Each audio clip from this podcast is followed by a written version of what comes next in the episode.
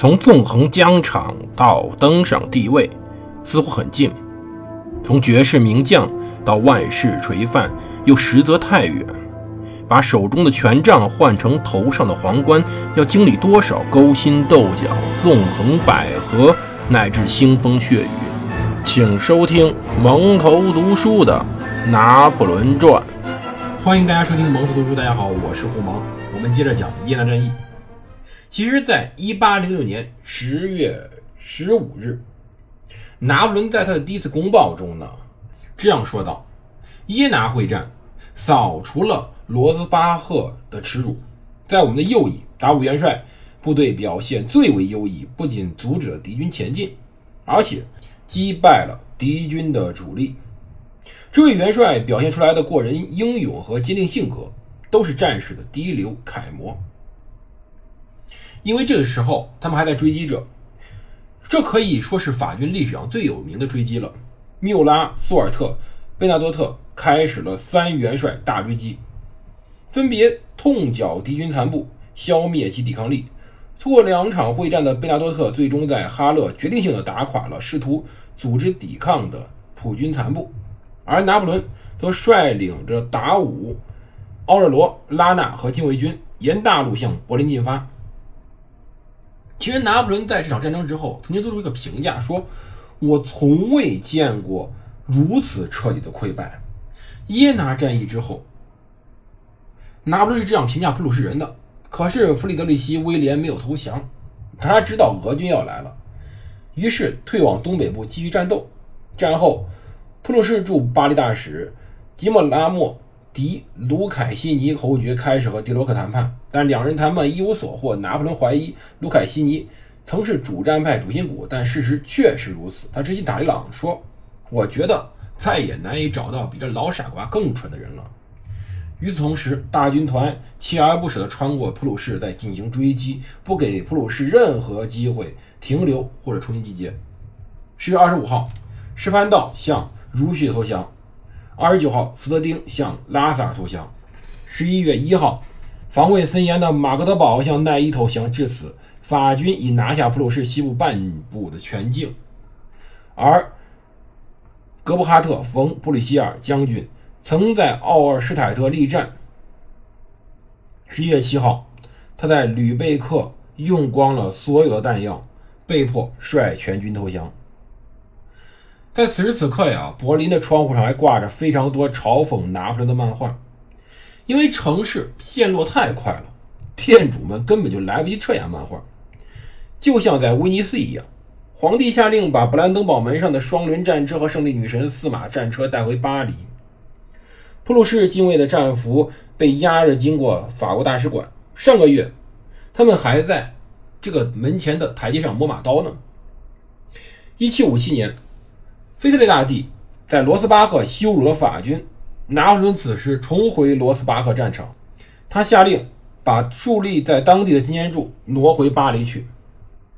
十月二十三号，他从维滕贝格致信约瑟芬，他说：“我好极了，这种疲惫的感觉适合我。”他写给约瑟芬的信。通常都以“我很好”结尾，这种做法在后来成了一种非常危险的习惯。拿破仑确实是个文物爱好者，他这种掠夺文物的习惯简直是从意大利一直到柏林是如出一辙。他还在当时普鲁士王宫里找到了弗里德里希大王的宝剑、镜甲以及勋位绶带和闹钟，他让人们把这些东西带回了巴黎，交给荣军院保存。这些东西随后。跟着罗斯巴赫的纪念碑呢，一起被运了回去。当然，他对于腓特烈大帝是充满敬意的。他呢，曾经评价着这些战利品，他说：“我宁愿不要这两千万。”他和他的部下凝视着弗里德里希大王的陵墓，也就是腓特烈大帝。他谦虚的承认说：“托茂先生们，如果这人还活着，现在我不会站在这儿。”对他对于这位已经去世的国王。表达了充分的敬意，当然也没拦着他去瓜分东西。实际上呢，拿破仑呢是在十月二十六号在波茨坦发表讲话，他说道：“士兵们，俄军夸口说要来到这儿，我们会朝他进军，帮他们省下一半路程。俄军将在普鲁士的心脏地带又一次遭遇奥斯特里茨。但是此时军队已经有意见了，其实军人们不太爱听这种话了，他们出来时间太长了，他们想回家，他们想休息了。既然普鲁士的首都已经陷落，他们就想回去了。二十七号，拿破仑率领军队进入柏林，他走在浩大队伍的最前头，后面跟着两万名身着礼服的掷弹兵和胸甲骑兵。皇帝骄傲的前进，他衣着简朴，戴着小帽子，上面只缀了一个直一个苏的帽徽。当时垮尼上上尉回忆道：“说，而他的部下穿着礼服，穿着最差的人统帅着如此壮观的军队，这是一个非常奇特的景象。”在一八四零年，当时的桑达致信未来的欧仁妮皇后，也就是拿破仑三世的皇后，回忆道：“说拿破仑在士兵前方二十步处骑马，安静的群众离他的马只有两步远。”任何一扇窗户，此时都可能伸出一把来福枪射杀他。在柏林，拿破仑住进了弗里德里希·威廉的洛可可式大宫殿夏罗滕堡宫，并把司令部设在此地。他的金库开支记载说，他给了一位女士两万三千三百法郎，但是上面只写了一个柏林人的名字。也就是说，这个女士是谁，我们可以猜得出来。到十月三十号，拿破仑开出了苟合条件。要求普鲁士放弃以北和以西全部领土，弗里德里希·威廉已经准备这样做了。可是拿破仑补充道：“普鲁士必须在接下来对俄战争中充当法军的作战基地。”国王便准备忽视其议事会多数意见，继续战斗，退往波罗的海沿岸的科尼西斯贝格。当然，这个名字。还有一个名字叫做，我们现在经常翻译叫做科尼茨堡，而今天它被叫做加里宁格勒。关于这段历史呢，以后有机会我会讲的，非常复杂的一个地区的动荡史。其实法国当时每年要给拿破仑提供八万名新兵，大群一八零六年度的新军正开赴普鲁士。而他目前已经有八万人已战军了，当然不包括所占普军的守军以及各种蓝银邦联的军队。所以，一八零六年十一月，拿破仑可以在冬季停战期前大举渡过维斯瓦河，进入不久前还是波兰的地区。这个波兰是个非常非常可怜的国家，为什么呢？其实，大概在公元九百六十六年，波兰成了一个欧洲的国家，存在了。一二零五年，波兰升级成王国，到一五六九年，卢布林联合体，也就是所谓的波兰立陶宛联邦成立了。一七七二年、一七九三年与一七九五年，当时的俄国、普鲁士、奥地利瓜分了波兰，逐渐在地图上抹去了波兰国家。可是实际上，尽管这三个国家把波兰领土进行瓜分，波兰不再是个国家实体，但是。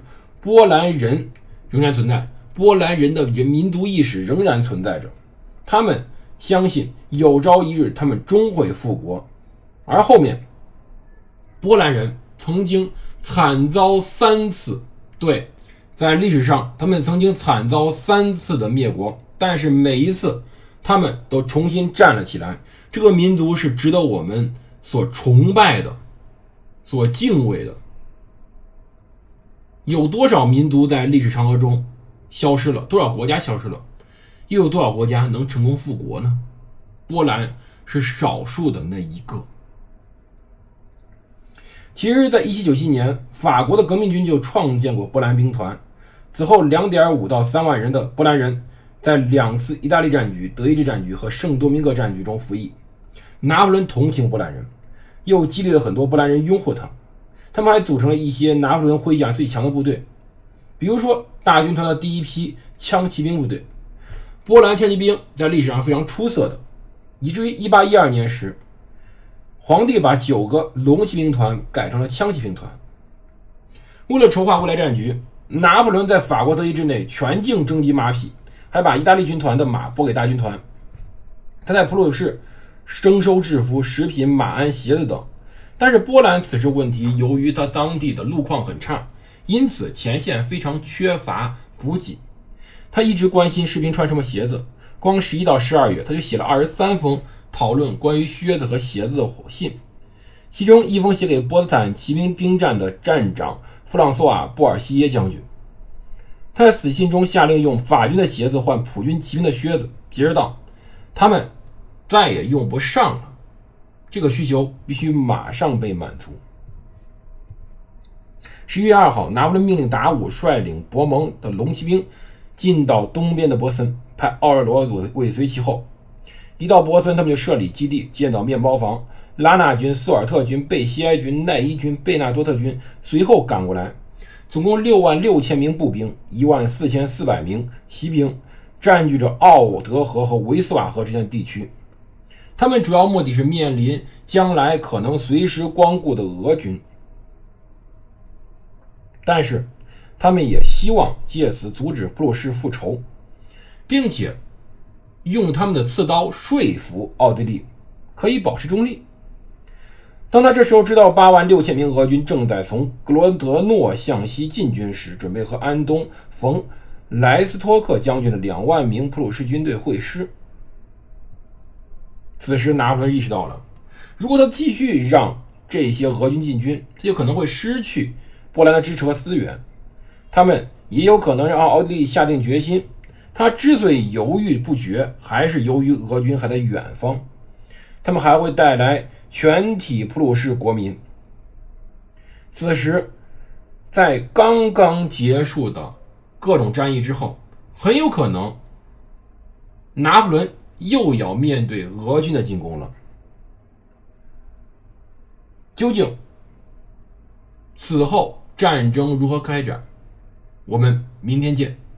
这里是蒙头读书，我是胡蒙，我们明天再见。